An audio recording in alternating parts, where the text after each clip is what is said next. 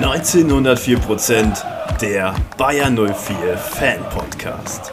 Heute zu Gast Jens Nowotny.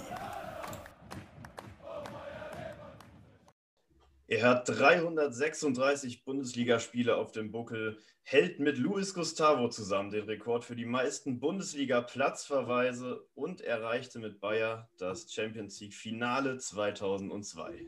Ich bin begeistert, heute hier im 1904% Bayern 04 Fan Podcast Jens Nowotny begrüßen zu dürfen. Hallo Jens. Hallo, hi. Jens, wie geht's dir? Ja, ganz gut. Also gesundheitlich alles so weit im grünen Bereich, wie man es sich einigermaßen wünschen kann. Ja, altersgerecht, sportgerecht, nenne ich es mal.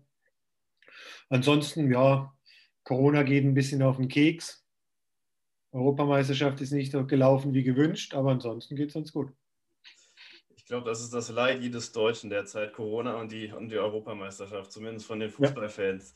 Ja. Jens, ich sehe, äh, wir treffen uns hier über Zoom und, und machen den Podcast. Ich sehe bei dir im Hintergrund äh, ein paar Bilder, hängende Tür. Du sitzt in deinem Arbeitszimmer, zu Hause oder im Wohnzimmer? Genau, zu Hause, ja, im Arbeitszimmer, wenn man das so nennen kann, ja. Wo habt ihr euch mittlerweile niedergelassen, du und deine Familie? Wir sind in Kürten, da wohnen wir eigentlich schon jetzt 15, ja, 15 Jahre. Ja, 16 Jahre sind äh, innerhalb Kürten sind mal umgezogen, aber da sind wir jetzt eigentlich ja, sesshaft geworden. Also unweit entfernt von deiner alten Wirkungsstätte im Rheinland in Leverkusen. Ja, genau. Ja. Ja, Jens, ich habe äh, vor dem Podcast schon mit dir geschrieben und dir die Indizien für den Mars Player geschickt. Das ist auch das Erste, womit wir hier starten wollen, um ein bisschen spielerisch in die Folge zu starten. Mast Player des Monats. Also für alle nochmal erklärt, der Mast Player ist ein ehemaliger oder aktiver Bayern 04 Leverkusen Spieler, welcher anhand von vier Indizien erraten werden muss, ich lese diese vier Indizien nun noch einmal vor, damit alle zu Hause auch mitraten können. Also, der Mars Player hat 114 Spiele für Bayern 0 für Leverkusen bestritten. Das Verhältnis zum deutschen Bundestrainer war eher durchwachsen. Dazu ist er ein großer Sympathisant eines Fußballbrüderpaars. Bisschen Ironie spielt dabei ähm, mit in die Karten. Und mein Dasein als Rückkehrer bereue ich im Nachhinein. Also, das die vier Indizien. Jens, du hast die Indizien schon bekommen, du hast dir ein paar Gedanken gemacht. Hast du eine Vermutung, wer dieser Masked Player sein könnte?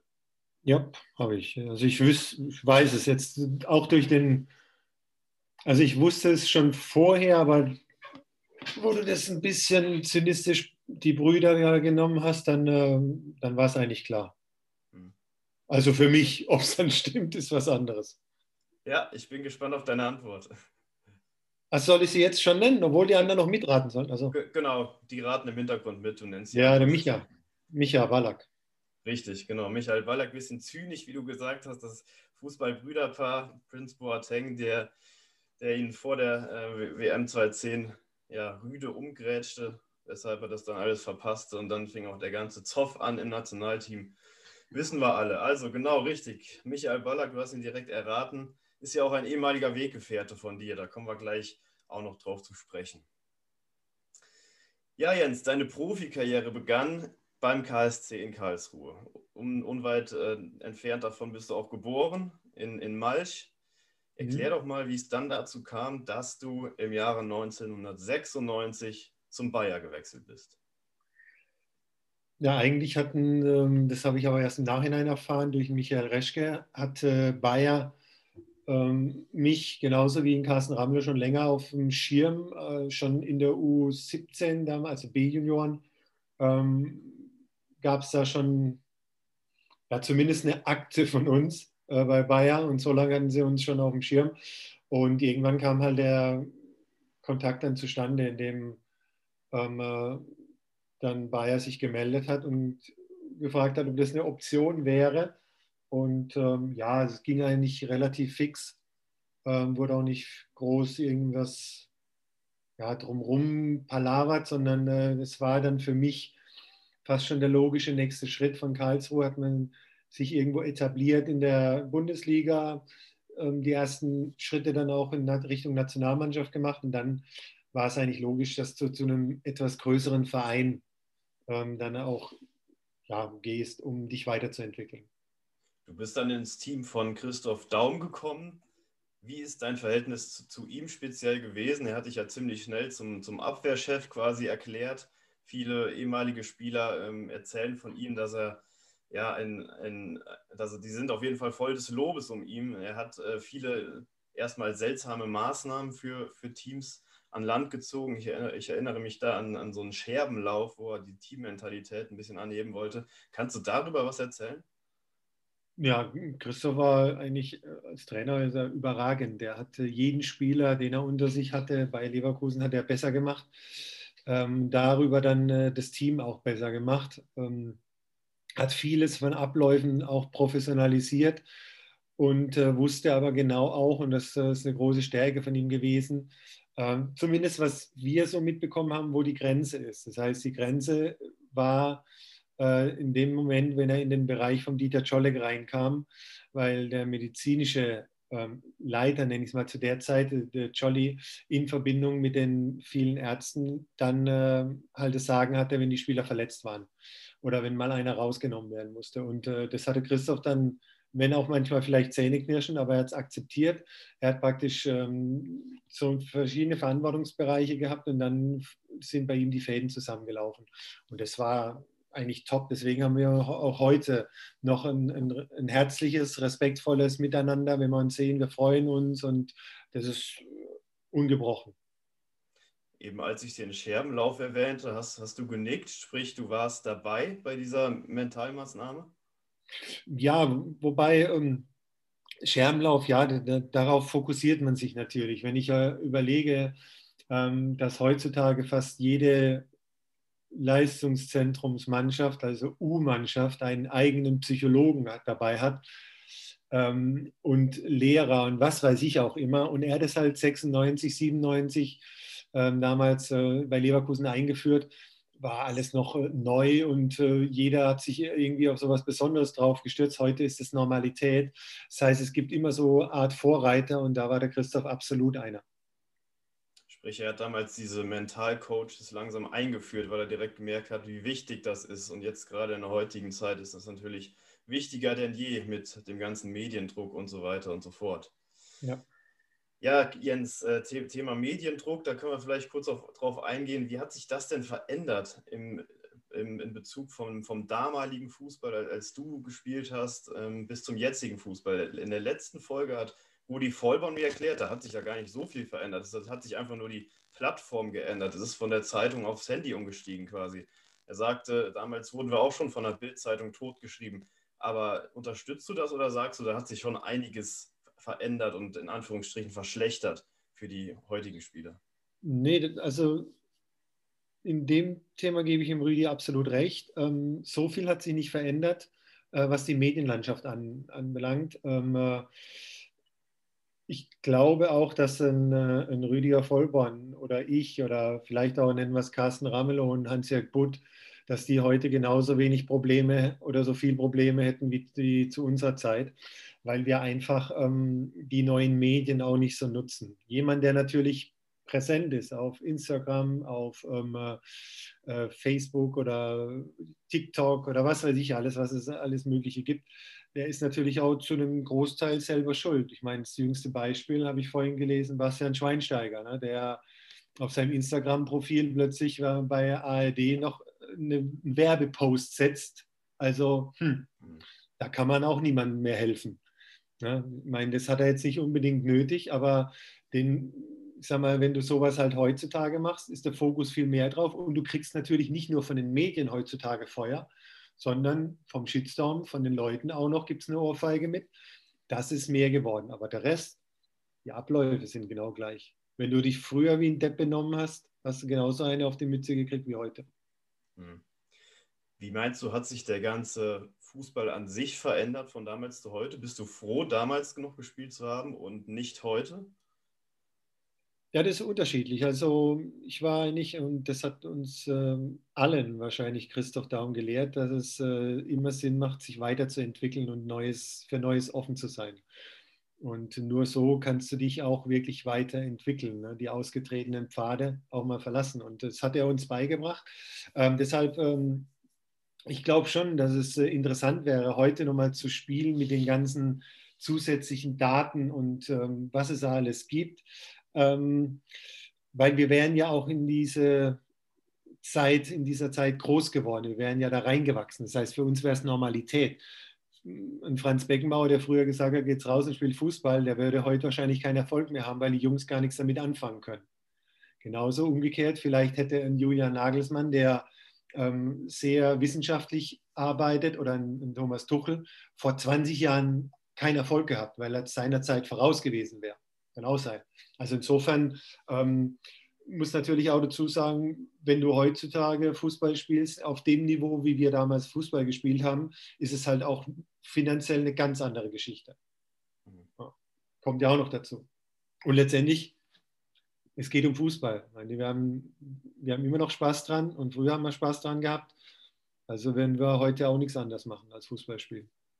Ja, schön wäre, wenn man sich darauf mal wieder beschränken würde, auf Fußballspielen, wie du so schön gesagt hast. Da gibt es leider einige Gegenbeispiele. Ja, aber das ist ja, das ist ja Geschäft geworden. Es war früher schon, es war bei unserer Zeit ja auch Geschäft. Insofern, ähm, das Einzige, was ich immer sagen würde, ist, dass jemand, der heute Fußball spielt im Profibereich, der würde auch Fußball spielen, wenn er kein Profi wäre. Weil er, er ist ja um des Spielens willen erstmal macht er das und nicht um des Profiseins willen, sondern er hat mit vier, fünf, sechs Jahren, je nachdem, angefangen und hat einfach Bock auf Fußball zu spielen. Und je nachdem, irgendwann trennt sich halt der Weg. Ähm, der eine wird Profi, der andere Amateur ähm, und der dritte, der spielt, sagen wir, in einer Freizeitmannschaft. Aber alle spielen wir Fußball. Das heißt, ähm, jeder, der eine, der im Freizeitfußball Profi werden könnte, wird auch weiterhin Fußball spielen und der andere auch. Ich habe den Eindruck, ähm, dass aber genau das, was du gerade beschreibst, oft auf die heutigen Spieler kaum mehr zutrifft. Wenn man, also, wenn man äh, manche Spieler sieht, welche oft aus dem Ausland hier hinwechseln, nach Deutschland zum Beispiel, da hat man oft das Gefühl, die sind gar nicht zum Fußballspielen hier, die erledigen ihren Job und wenn es nicht läuft, ja gut, dann läuft es eben nicht.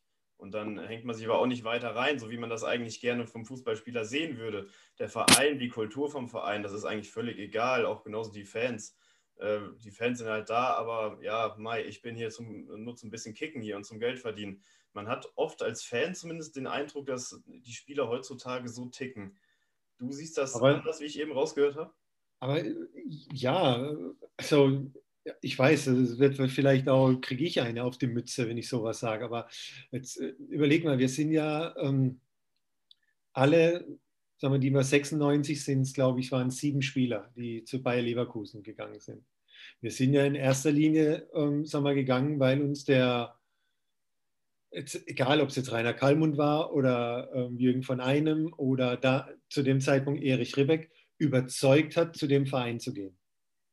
Ja, wenn jetzt äh, parallel, ich weiß jetzt nicht, ich sage jetzt mal Hertha BSC Berlin gewesen wäre und jemand hätte halt einen Bezug zu Hertha gehabt, dann wäre er nicht nach Leverkusen gegangen, sondern zu Hertha.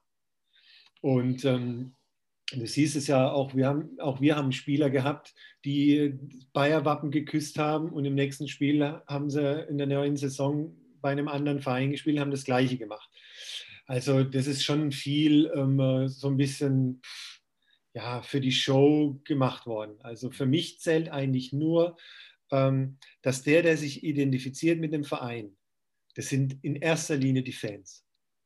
Und die Fans, denen ist eigentlich egal, wer auf dem Platz unten für sie kämpft und sich den Arsch aufreißt. Und das, da gebe ich dir recht, da hast du heutzutage manchmal den Eindruck, so dass das Herzblut fehlt. Aber jetzt nicht unbedingt dem Verein gegenüber oder dem Fan gegenüber, sondern dem Fußball.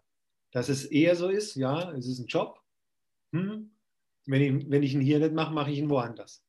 Ja. Und, und früher war es vielleicht eher, oder hast du das Gefühl gehabt, ich, ich, ich will da keinem was absprechen heutzutage, aber früher hast du eher das Gefühl gehabt, du reißt dir den Arsch auf wegen des Spiels.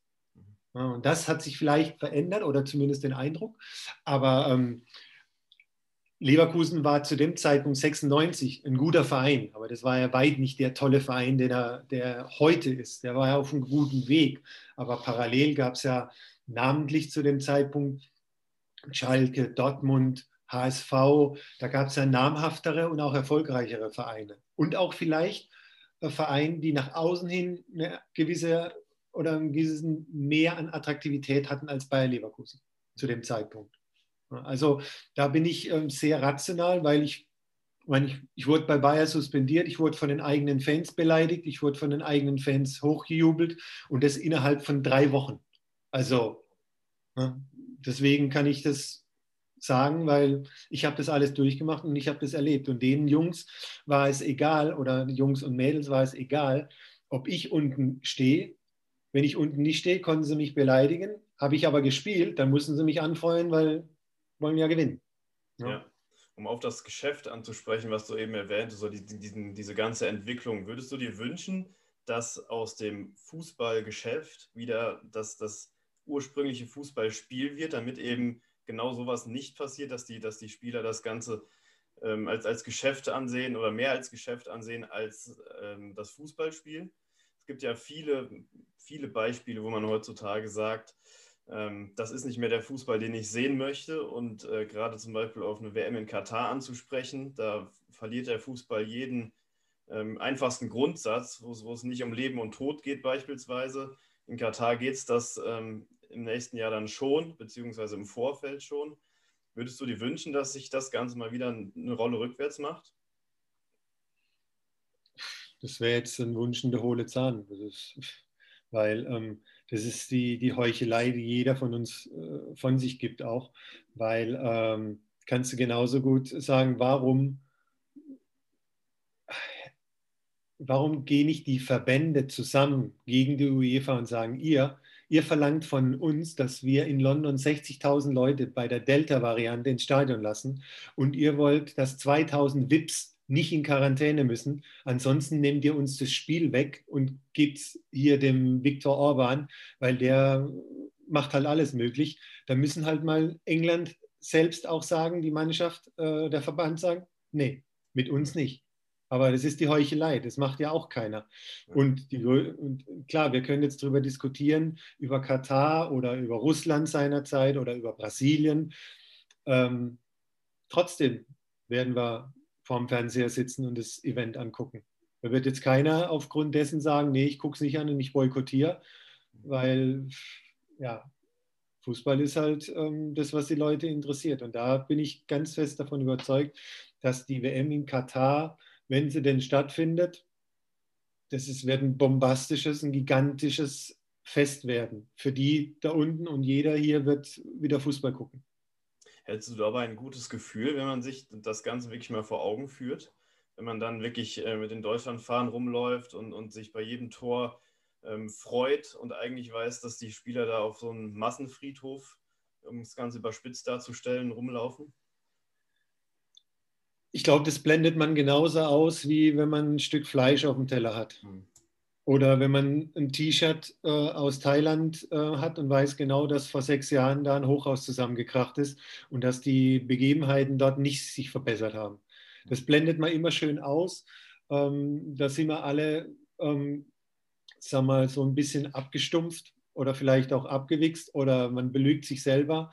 Ähm, sag mal, ist ja auch so ein Thema mit, ähm, für, für was dass man einsteht und was man bereit ist, dann da auch zu opfern. Ich kann auf der einen Seite nicht äh, guten Gewissens ähm, sag mal, Ökostrom wollen und dann aber sagen, aber das Windrad, das kommt nicht bei mir in Sichtweite, sondern das will ich gern beim Nachbarn irgendwo im Nachbarort haben. Also da sind wir alle beim Heucheln ganz weit vorne, finde ich. Ja, da vertrittst du quasi die Meinung von unserem Stadionsprecher Tobias Ufer, der in der Podcast-Folge hier auch sagte, das Kind Katar ist quasi in den Brunnen gefallen und es ist schlichtweg zu spät, jetzt da irgendwelche Maßnahmen ähm, zu ergreifen. Es gibt ja riesige ja, äh, Stimmen, die aufforschen mittlerweile und, und einen Boykott fordern, aber das ist mittlerweile schlichtweg zu spät. Ja, also machbar ist es. Machbar, aber ähm, da bin ich ähm, genauso wie jetzt ähm, bei der Europameisterschaft. Ähm, was würde passieren, wenn, wenn London äh, sagt, nee, wir lassen bei der, beim Halbfinale im Finale bloß 20.000 Leute rein und die UEFA will aber 60 haben. Äh, und dann sagen London nein und dann sagt UEFA, okay, dann gehen wir nach Ungarn. Ja, Budapest kriegt dann ein Spiel, so. Und dann müsste aber England hergehen und sagen, ja, aber wir spielen nicht. Aber das machen sie nicht. Und dann kann noch so der, äh, gut, müsste jetzt wieder lügen, weil ich habe so die, die, die Mannschaft, die komplette Mannschaft gar nicht äh, so auf dem Schirm von England. Aber da kann der Rushford noch so sehr eine Werbung machen für Nachhaltigkeit in seiner Jeans oder irgend so einen Rotz machen und trotzdem da spielen. Weißt du, das, ja. das ist das, was ich meine. Die Heuchelei, die kriegen wir nicht weg. Es sei denn, alle verbünden sich und sagen, UEFA, nee, wir machen das nicht. Entweder ihr macht es so, wie wir wollen. Und es kann ja nicht sein, dass der, ich glaube, der Armin Laschet hat im, im Radio gesagt, das sind uns die Hände gebunden, das ist UEFA. Da muss ich dir sagen, ja, gehen wir doch nicht auf den Sack. Wenn du bist Ministerpräsident, vielleicht willst du noch Bundeskanzler werden, ja, dann wirst du doch der UEFA sagen können, mit uns nicht. Aber anscheinend ist die UEFA und die FIFA sind die so stark, dass sie das machen können. Und alles tanzt nach deren Pfeife. Ja. Wir auch. Ne? Also, ja, Jens, ich glaube, da sprichst du vielen Fans aus der Seele und, und, und, triffst eigentlich den Nagel auf den Kopf. Genau das ist das Problem an der ganzen Sache. Aber, wir, halt, wir Fans, aber wir Fans sind ja auch das Problem, Teil des Problems. Weil als Corona war und sich jeder darüber beschwert hat, Bundesliga, warum dürfen die spielen? Hm. Und ich darf nicht ins Stadion. Dann sind die Abozahlen von Sky in die Höhe geschnellt. Hm. Das ist doch schizophren. Ja. ja. Also sind ja wir auch schuld dran. Ja, genau, das ist diese Zwickmühle irgendwie. Ne? Also ist eine ganz schwierige Situation. Ähm, kein schönes Thema zum drüber reden. Man kann das ganz weit und breit ausfächern. Wir sind ja. jetzt auch äh, weit ausgeschweift und waren eigentlich bei deiner Karriere, Jens. Wenn wir mal auf die Highlights kommen, die du in Leverkusen in deiner langen Zeit erlebt hast, was schwebt dir da so vor, äh, wenn du das Wort Highlight hörst? Ja, die Menschen, die ich da kennenlernen durfte.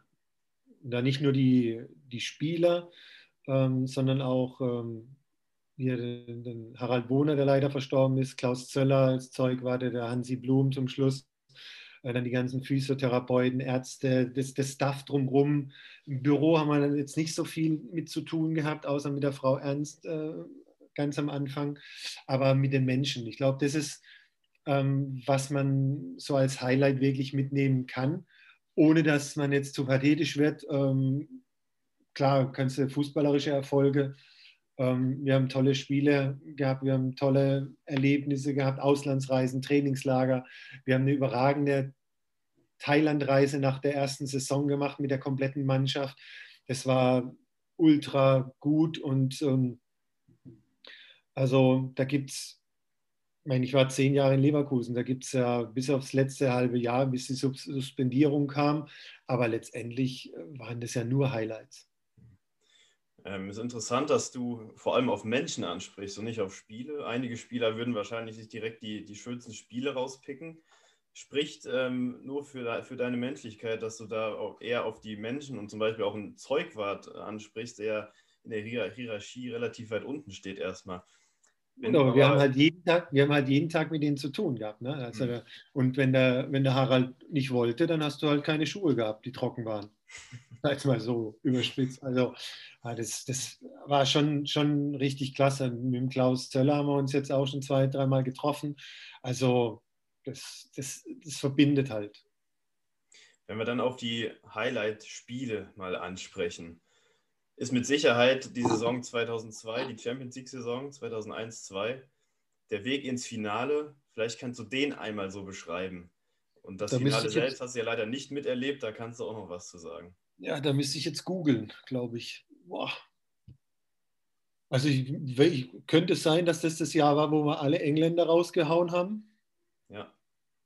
ja aber mein Liverpool-Spiel, wenn das in der Saison ist, also ich habe was das Zeitplanmäßiges nicht mehr so alle auf dem Schirm, aber wir haben gegen, einmal gegen Liverpool gespielt zu Hause und ähm, da waren wir im Prinzip ausgeschieden, dann weiter, dann wieder ausgeschieden und zum Schluss haben wir durch, ich glaube durch Lucio, äh, sind wir dann doch weitergekommen.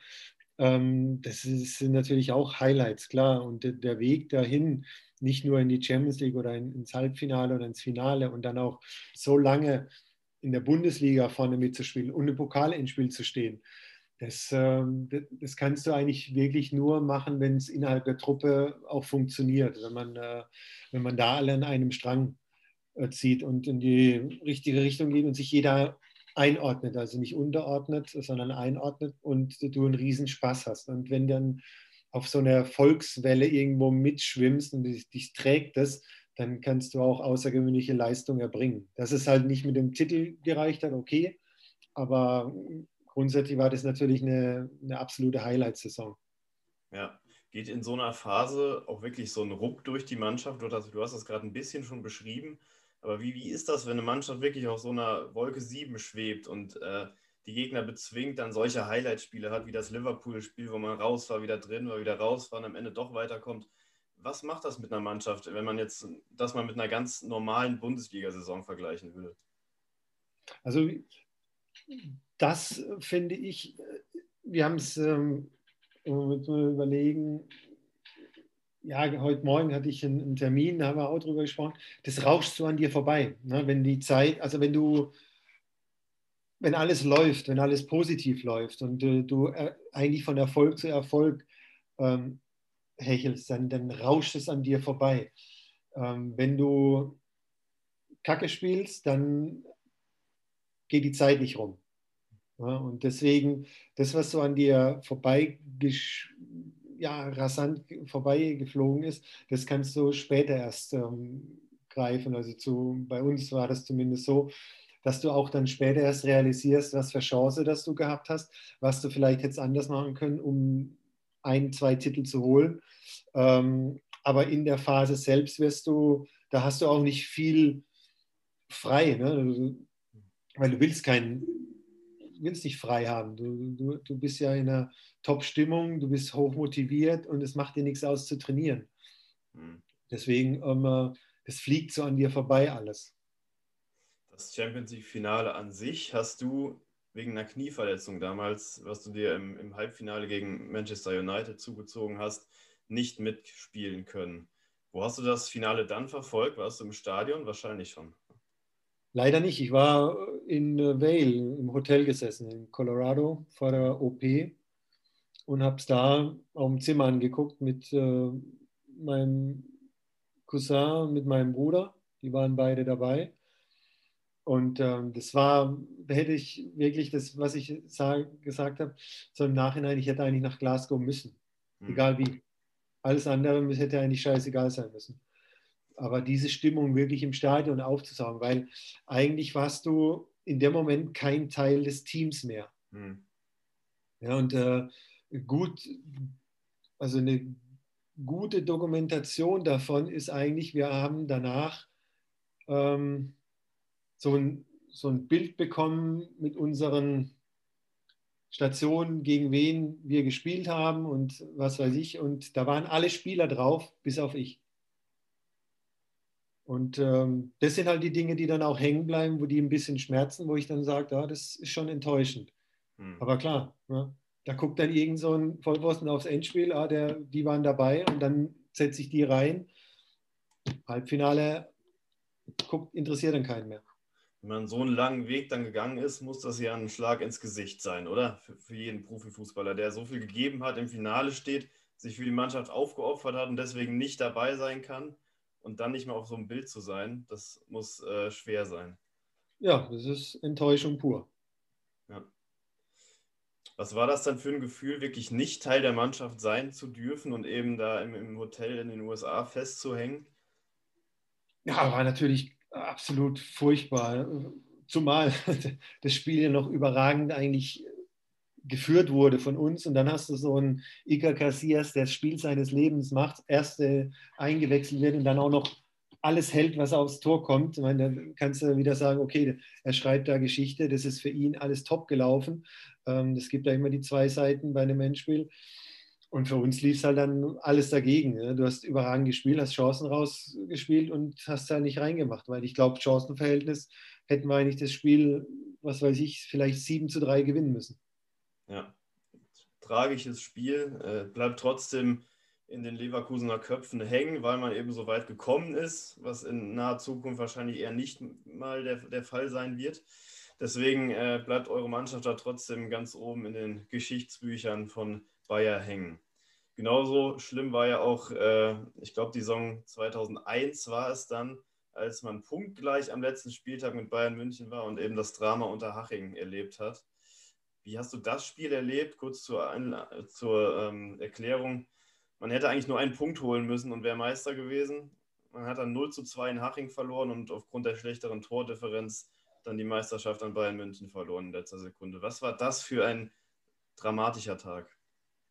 Ja, das, da, waren wir einfach nicht reif und nicht abgezockt genug und auch nicht arrogant genug, muss ich sagen. Ne?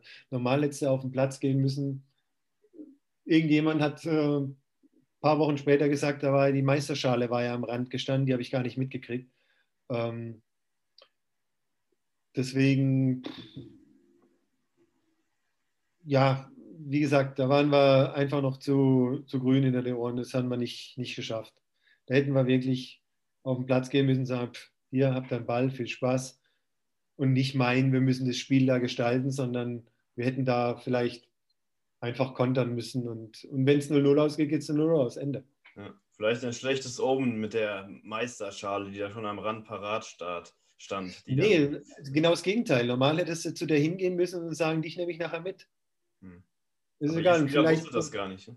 Nee, also ich habe es ich nicht gewusst. Hm. Das, das meine ich. Und dann vielleicht sogar noch einen von Unterhaching ranziehen und sagen, pass auf, das Ding nehmen wir mit und wenn du was dagegen hast, dann äh, gibt es eine Backpfeife oder sowas aus Spaß. Ja. Aber ein bisschen vielleicht lockerer und nicht so extrem fokussiert, ein bisschen verkrampft, dann noch das 0-1, was ja total unglücklich war. Ich meine, da ist halt alles dagegen gelaufen. Ne? Ja. ja. das ist ein Problem, was vielleicht auch heute noch äh, den Bayern 04-Mannschaften zu Buche steht in vielen großen Spielen äh, wird dann doch am Ende äh, der Kürzere gezogen. Das ist vielleicht allgemein ein großes Leverkusen-Problem. Wir hoffen, dass es äh, in Zukunft sich nochmal bessert. Ja, ja Jens, ähm, nach dieser ganzen Prozedur und auch der Suspension, da wollen wir jetzt gar nicht großartig mehr drüber sprechen. Da hast du schon genug äh, wahrscheinlich drüber gesprochen hast du dann im Jahr 2006, 2007 nochmal ein kurzes Abenteuer in Kroatien gewagt. Dynamo Zagreb war da die letzte Station in deiner Karriere. Erzähl mal davon, wie der, wie der Kontakt zustande kam und wie man dann nach Kroatien ging, was ja, was ja relativ kurios war.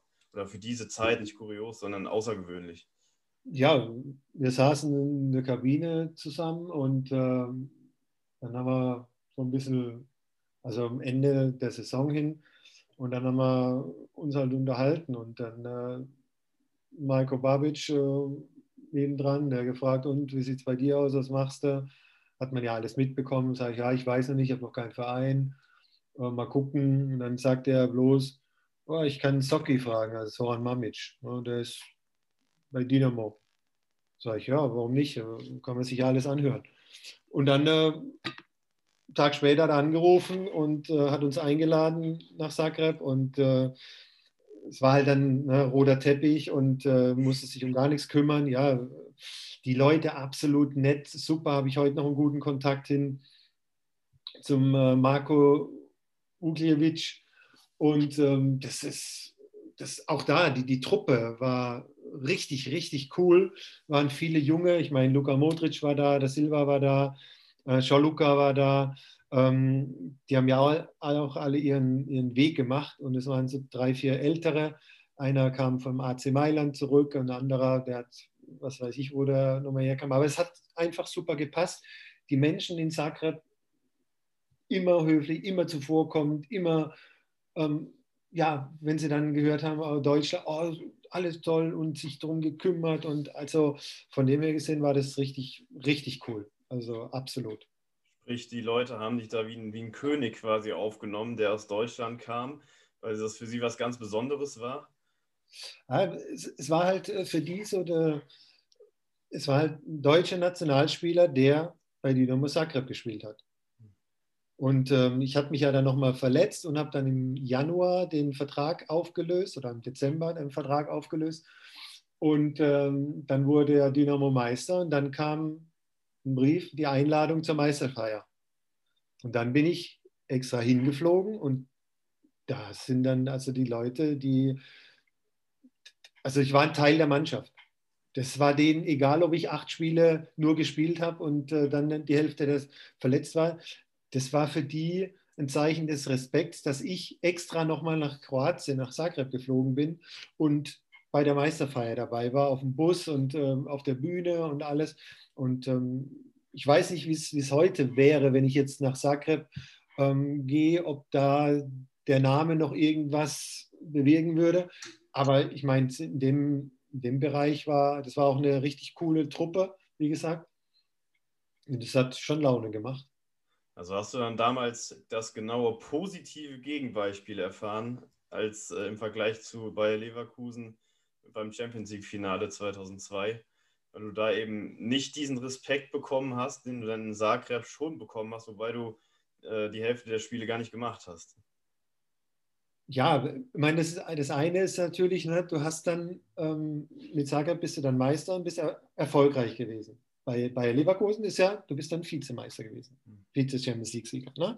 Das heißt, äh, das ist auch noch ein bisschen was anderes, aber ähm, klar, es ist auch, kommt auch noch dazu, ähm, dass es halt relativ außergewöhnlich war, vielleicht als, ich nenne es jetzt mal so, als Exot in Zagreb als deutscher Nationalspieler zu spielen, wie in Leverkusen einer von sechs deutschen Nationalspielern und kroatischen Nationalspieler und brasilianische Nationalspieler. Da bist du halt egal, ähm, wie viel oder wie wenig du geleistet hast, bist du halt trotzdem ja, auf einer Länge oder auf einer Ebene wie die anderen halt auch. Ne? Letzten Endes würdest du das Abenteuer Zagreb wie beschreiben? Leider zu kurz. Also ich hätte gern wirklich die drei Jahre äh, gespielt dort, weil das auch für die Familie ähm, dann noch viel, viel besser gewesen wäre. Also ähm, das war schon sehr intensiv. Ja, und danach hast du dann 2007 eben deine aktive Karriere beendet, äh, weil es der Körper schlichtweg nicht mehr mitgemacht hat. Und danach ähm, bin ich jetzt gespannt, was du erzählst, was du danach getrieben hast. Man findet ja einiges im Internet darüber, aber von dir das persönlich zu erfahren, ist nochmal ein bisschen detailreicher. Also, was ich herausgefunden habe, du bist noch Mitinhaber einer Agentur für Sportmarketing und Sportevents und nebenher betreibst du auch noch seit 2013 ein Restaurant mit deinem Kumpel. Ist das alles so richtig? Ja, so, so kann man sagen. Wobei er, er macht das natürlich, das Restaurant, da habe ich nichts zu tun, keine Ahnung. Äh, ich gehe dahin zum Essen, wir haben einen super Kontakt. Also klar könnte ich alles ähm, erfahren, aber ich habe da hundertprozentig Vertrauen in ihn und es läuft richtig gut. Also das hat er auch jetzt durch Corona Krise hat er das ähm, richtig gut gehandhabt, äh, muss ich sagen, Respekt. Ähm, die Agentur, wir haben eine Spielerberatungsagentur gegründet, ähm, die liegt aber auf Eis. Da bin ich jetzt auch, ähm, da werde ich jetzt auch rausgehen, weil ich einen anderen, ab dem 1.8. einen anderen Job, das ist zwar noch nicht sicher, aber oder spruchreif, aber das wird so kommen. Dann mache das äh, korreliert ein bisschen dann mit einer Beratungsagentur. Ähm, ansonsten ja, gibt es immer mal wieder etwas Interessantes, äh, was man machen kann. Hat aber alles mit dem Fußball zu tun, weil sagen wir, du kannst im Fußball, im Merchandise kannst du natürlich fast jedes Produkt platzieren wollen, genauso wie im Stadion eine Sicherheitsfirma, eine Cateringfirma, ähm, was weiß ich, Reinigungsfirmen, das ist ja wie ein kleiner Kosmos, was, ähm, ja, wo man alles ähm, irgendwie dann auch platzieren kann, wenn man die Kontakte hat. Ja, macht wahrscheinlich auch Sinn, wenn man ja jahrelang im Fußball aktiv war, ist man natürlich gefragt. Als, äh, ja, sei es Fußballexperte im Fernsehen für Interviews, dann macht es Sinn, in dem Geschäft irgendwo zu bleiben. Gut, Jens, dann kommen wir noch einmal kurz auf ein kleines Thema. Wir haben eben schon oft erwähnt, dass der Fußball sich verändert hat. Die Positionen haben sich auch verändert. Du hast damals angefangen, auch in Leverkusen noch, man sagt heute in der Innenverteidigung, damals aber noch Libero. Mhm. Libero, kurz zur Erklärung, ist ja, ist ja ein wenig veraltet, gibt es ja so äh, an sich überhaupt nicht mehr. Man spielt ja heute eher eine wirkliche Raumdeckung, keine Manndeckung mehr. Der Libero war ja der klassische Mann, der eben ähm, alles, was durch die Manndeckung durchging, am Ende noch abgeräumt hat. Ja. So einer warst du damals ja noch und hast dich dann aber ja auch irgendwie verändern müssen. Erklär doch mal diese Entwicklung vom Libero dann hin zur Raumdeckung, zur Viererkette, wo du dann plötzlich links neben einen anderen Innenverteidiger hattest ja, das war von einem Spiel in Kaiserslautern, als äh, Christoph Daum kam und hat äh, wir drüber geredet. Da war bei Argentinien noch der Mario Kempes, das war auch ein, ein, Libero, der aber ein bisschen, ja, moderner weiß ich jetzt nicht, aber ne, da, da ging es halt auch um die, die Frage, ähm, was man denn verändern könnte. Und dann äh, haben wir als Mannschaft, als äh, Verteidigung dann auch äh, beschlossen, haben gesagt, lassen, lassen Sie uns doch mal Mann gegen Mann spielen. Gar nicht Raumdeckung, sondern wirklich, also Raumdeckung in Form von, wir gucken, der, der, Gegner kommt mit drei Stürmern, also spielen wir mit drei Verteidigern auf den Positionen. Zack, zack, zack, Mann gegen Mann. Und somit äh, haben wir halt den Überzähligen im Mittelfeld gehabt, weil die anderen hinten entweder mit Libero noch gespielt haben oder halt die Raumdeckung. Das hast du jetzt bei der EM, siehst du das auch oft, wenn, du, wenn plötzlich vier Mann gegen zwei stehen, wo du dann sagst, okay, hm, also zwei wären jetzt eigentlich ausreichend. Aber das konntest du natürlich nur machen, weil du in Leverkusen, wir hatten immer äh, brutal starke Zweikämpfer in der Defensive. Ähm, also und schnelle Spieler. Also ich war jetzt relativ schnell, der Lucio war schnell, Robert Kovac war schnell. Das ist alles so ein, ein Riesentempo gewesen. Der Boris Sivkovic und der Markus Happe, die waren, also Boris war ein extremer Bullterrier als Zweikämpfer. Der Happy war so ein bisschen der, der die Übersicht noch behalten hat, aber Christian Wörns am Anfang, das sind, das sind natürlich, da, dann kannst du sowas spielen. Ähm, aber dazu brauchst du die Geschwindigkeit. Mit Juan war ja auch ein schneller ähm, Verteidiger. Und das hat sich dann entwickelt, dass wir dann wirklich Mann gegen Mann gespielt haben und uns somit immer den Vorteil erarbeitet haben im Mittelfeld. Die überzähligen ähm, die überzählige Position, aber halt dann auch ausgenutzt haben. Und nicht bloß, oh ja, wir haben Mann mehr, sondern das auch wirklich genutzt haben, um unsere Zweikampfstärke da reinzuspielen und dann darüber hinaus schnell nach vorne zu kommen und Chancen zu erarbeiten und Tore zu erzielen. Ja, sprich, diese Umstellung ist dir gar nicht wirklich schwer gefallen, auch, auch in diesem Spiel direkt, in dem Kaiserslautern-Spiel, was du angesprochen Nee, weil wir, also der, der Christoph, das ist halt der, der Riesenvorteil, wenn du einen Trainer hast, der einen Plan hat. Und wir haben angefangen, bis zum Erbrechen eins gegen eins zu spielen. Und äh, deswegen waren wir eigentlich von dem her gesehen enorm selbstbewusst, was das anbelangte. Und äh, du wusstest halt immer, äh, Lucio kam zwar erst später dazu, aber du wusstest eigentlich immer, ähm, wenn ich ausgespielt bin, ist der andere so schnell und dann bin ich wieder so schnell, dass er ihn verzögern kann und ich komme nach. Also das hat super direkt funktioniert und wir hatten halt ähm, spielintelligente Spieler wie der Carsten Ramelow, der das sofort im, Mittelfeld dann umsetzen konnte und dann direkt äh, ja, Ulf servieren äh, über die Außen, um dann Tore zu erzielen. Hm. Also damals die Anfänge dann eben von den, ich sage heutigen Viererketten, welche sich ja mittlerweile schon wieder wandeln und man schon wieder fast von einem Libero sprechen könnte. Aber äh, da sind eher die Taktikfüchse dann gefragt. Wir, wir, hatten, wir hatten halt dann keine Viererkette mehr. Ne? Wir hatten dann nur Dreier. Dreierketten maximal oder wenn der Gegner mit zwei Stürmern kam, dann haben wir zu zweit gegen den Mann gespielt und die anderen konnten nach vorne Druck machen. Ja, und genau das hat sich ja eben dann im Laufe der Zeit gewandelt, eben in diese, ich sag mal, Rangnicksche äh, Viererkette. Und mittlerweile geht es ja eher wieder Richtung Dreierkette, wo eben viele, wie ich eben schon angesprochen habe, wieder vom, vom Libero reden. Ich glaube, jetzt bei der EM haben über die Hälfte der Mannschaften mit Dreierkette gespielt und bei der vorletzten WM, glaube ich, nur zwei Mannschaften. Also da sieht man wieder, wie dieser Trend sich langsam fortsetzt. Ja, Jens, nun zum Ende des Podcasts gehen wir nochmal auf eine zweite und letzte Rubrik, auch sehr beliebt in diesem Podcast, und zwar Fakt oder erfunden? Fakt oder erfunden? Ich werde dir gleich verschiedene angebliche Fakten über dich selbst vorlesen und du entscheidest dann, ob dieser Fakt auch wirklich ein Fakt ist oder schlichtweg frei erfunden. Mhm. Vielleicht hast du hier und da auch noch äh, eine nette Anekdote auf Lager. Ich bin gespannt. Ja. Also, der erste Fakt ich habe schon einmal ein Geisterspiel gespielt. Jo, habe ich. Im totalen Nebel auch.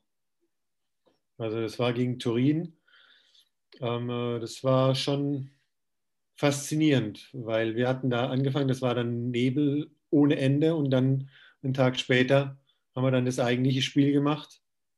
Ähm, ja, das war dann wirklich so eine Art Geisterspiel, weil konnte dann keiner mehr ins Stadion kommen. War dann doof gelaufen für die Fans. Was ist das dann für ein Gefühl, wenn man sonst die brüllenden Fans um sich herum hat, die einen anfeuern und plötzlich ist eine Totenstille im Stadion? Ich stelle mir das vor wie ein Trainingsspiel. So muss sich das ja dann anfühlen. Ja, es ist anders als ähm, Corona-bedingt, weil, ähm, sagen wir, Corona-bedingt hast du halt, ähm, da kann, kommt die Verordnung, zack, okay, du weißt, am Samstag sind keine Fans im Stadion mehr. Dann ist es am Anfang auch erstmal ungewohnt. Ähm, du hörst plötzlich alles, du hörst äh, die Mitspieler, du hörst Trainer, du hörst auch manchmal die, die du nicht hören willst. Ähm, äh, aber ansonsten, man gewöhnt sich wahrscheinlich da schnell dran. Ich hatte ja nur eins. Ähm, heutzutage, ja, wenn du Corona-bedingt ein Dreivierteljahr spielst, dann gewöhnst du dich auch an das. Hm. Also, zweiter Fakt, Jens. Ich, hatte, ich habe mit meinem ehemaligen Innenverteidigerkollegen Lucio regelmäßigen Kontakt. Nee, leider nicht. Also ich habe mit, äh, mit Paulo Rink, ähm, mit Robson Ponte, der hat heute Morgen nochmal angerufen. Ich habe mit einigen Kontakt, aber mit Lucio habe ich keinen Kontakt. Einfach wegen der Entfernung nach Brasilien? Na gut, ähm, Paulo Rink ist auch in Brasilien, mit dem habe ich auch drei, vier Mal telefoniert. Aber ähm, jetzt mit Lucio ähm, habe ich keinen Kontakt. Wir hatten auch während unserer Zeit jetzt nicht so den Kontakt, anders als mit Paulo Rink. Wir waren ja zusammen Nationalspieler auch ähm, bei Deutschland. Und das war halt beim Lucio war das eher, ja, die, die, waren dann unter sich und wir waren unter uns. Und ähm, das aber ich bin sicher, so war es jetzt bei 40 Jahre Leverkusen, äh, Bundesliga, ähm, wo auch der Juan dann kam, dass wenn wir uns sehen, dass wir uns freuen und ähm, wenn es sprachlich funktioniert, auch ja. austauschen können. Der dritte Fakt, Jens. Ich bin regelmäßig bei Leverkusen-Spielen in der Bay-Arena anzutreffen. Nee, das bin ich nicht. Weil ich bin kein Stadiongänger. Ähm, es macht ab und zu macht es wirklich Laune, es ist schön. Ähm, das muss ich dazu sagen, aber ich bin jetzt nicht einer, der jedes Wochenende ähm, in irgendein Stadion tigert. Das, ähm, ja, das soll was Besonderes bleiben und sein und nicht zur Normalität gehören. So wie es bei, als Spieler war es ja Normalität. Ich meine, nach 300 Bundesligaspielen ist es eine gewisse Art von Normalität dass du in ein Stadion reinfährst. Aber ich finde, wenn wir auch ins Stadion gehen, wir ehemaligen, auch so ein VIP-Raum, das ist was ganz Besonderes. Und das ähm, soll es auch bewusst bleiben. Sprich, du schaust dir die Spiele dann im, Sta äh, im Fernsehen an oder guckst du genau. die Spiele an? Guckst du dir an? Nee, nee, ich gucke es dann im Fernsehen an und gönne mir auch den Luxus, wenn es langweilig ist, dass ich umschalte und was anderes mache. Wie ist deine Verbindung mit Bayern 04 derzeit noch? Du hast ja lange dort gespielt, kommst aber eher aus der Region Karlsruhe. Um, ähm, also die ist noch, die ist insofern noch gut, dass ähm, der Simon ist ja jetzt da, ähm, der Kies ist immer noch da, Peter Lenoch ist noch da, Rüdi ja bei, der, bei den Fans, äh, Dirk Dreher, also mit denen habe ich ja immer noch eine gemeinsame Vergangenheit. Vieles ist, ist neu, ne? sind auch neue Personen da, die jetzt nur mich aus vielleicht äh, irgendwelchen Rückblicken herkennen. Damit habe ich halt keinen persönlichen Bezug mit denen. Aber ich habe eine persönliche Vergangenheit mit vielen und ähm, die ja, überschneidet sich halt bei Bayern. Du würdest dich aber nicht als äh, riesiger Fan outen. Ich bin Fußballfan. Also ich, ich ärgere mich jetzt, also ich bin jetzt nicht so ein Fan, der sich ärgert, wenn Bayer Leverkusen verliert und ich dann alles verteufel, was da gerade vonstatten gegangen ist. Ich bin ähm, da Fußballfan oder Fußballer genug, um das einordnen zu können. Freue mich, wenn Leverkusen gewinnt. Ähm, freue mich aber auch, wenn Karlsruhe gewinnt ähm, und wenn ein tolles Spiel irgendwo ist. Deswegen, da bin ich auch vielleicht aufgrund meiner vielen Verletzungen und na, da sind wir wieder bei der, The bei der Thematik und aufgrund der Suspendierung ähm, bin ich da emotionsloser geworden, definitiv. Gut, Jens, der vierte und damit letzte Fakt für diesen Podcast. Während meiner Bayerzeit habe ich mit Rainer Kallikalmund oft zusammen gegessen und gute Verträge ausgehandelt.